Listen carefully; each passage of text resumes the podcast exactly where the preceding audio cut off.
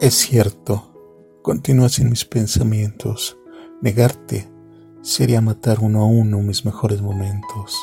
Y en mi vida, en mi vida no quiero eso.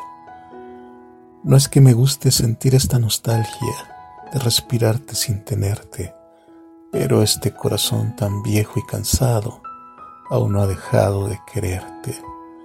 Porque cuando creo que he dejado de extrañarte, vienes hasta mí en forma de canciones y de nuevo, de nuevo me da por suspirarte. Así es esto de recordarte, de sentirte, de vivirte para llenar mi alma con lo nuestro, aun y cuando esto signifique caer en el vacío de morir cada instante por tu silencio. Antonio Choperena